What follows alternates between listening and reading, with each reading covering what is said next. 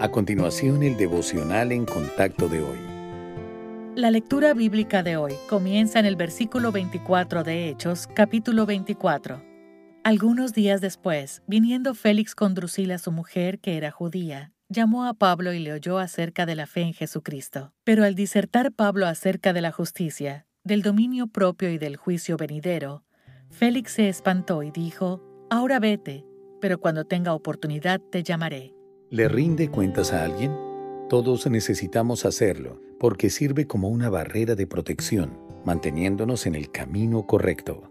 Algunas personas actúan como si no respondieran a nadie. Sin embargo, en última instancia todos somos responsables ante Dios, y algún día nos presentaremos ante Él para ser juzgados. La Biblia describe dos juicios separados. Uno será para los creyentes y el otro para los incrédulos. La base de ambos son las obras de la persona, pero los resultados son muy diferentes. Dado que Cristo soportó el juicio divino por los pecados de quienes lo siguen, estos nunca tendrán que dar cuenta por sus transgresiones. Por eso, cuando los cristianos estén delante de Cristo, sus obras serán evaluadas para ser recompensadas.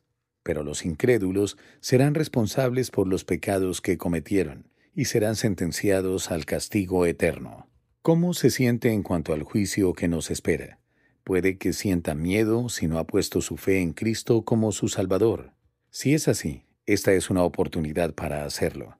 Pero para quienes hemos creído en Él, la convicción del juicio debería inspirarnos a sentir gratitud por el sacrificio del Señor. También debería motivarnos a vivir de una manera que agrade a Dios para que podamos escucharle decir, bien buen siervo y fiel.